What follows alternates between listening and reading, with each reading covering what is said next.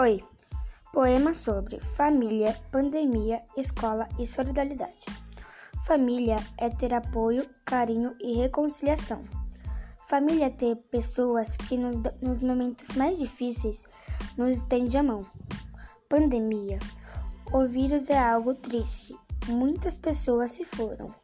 Tenhamos fé e força, porque tudo isso vai passar.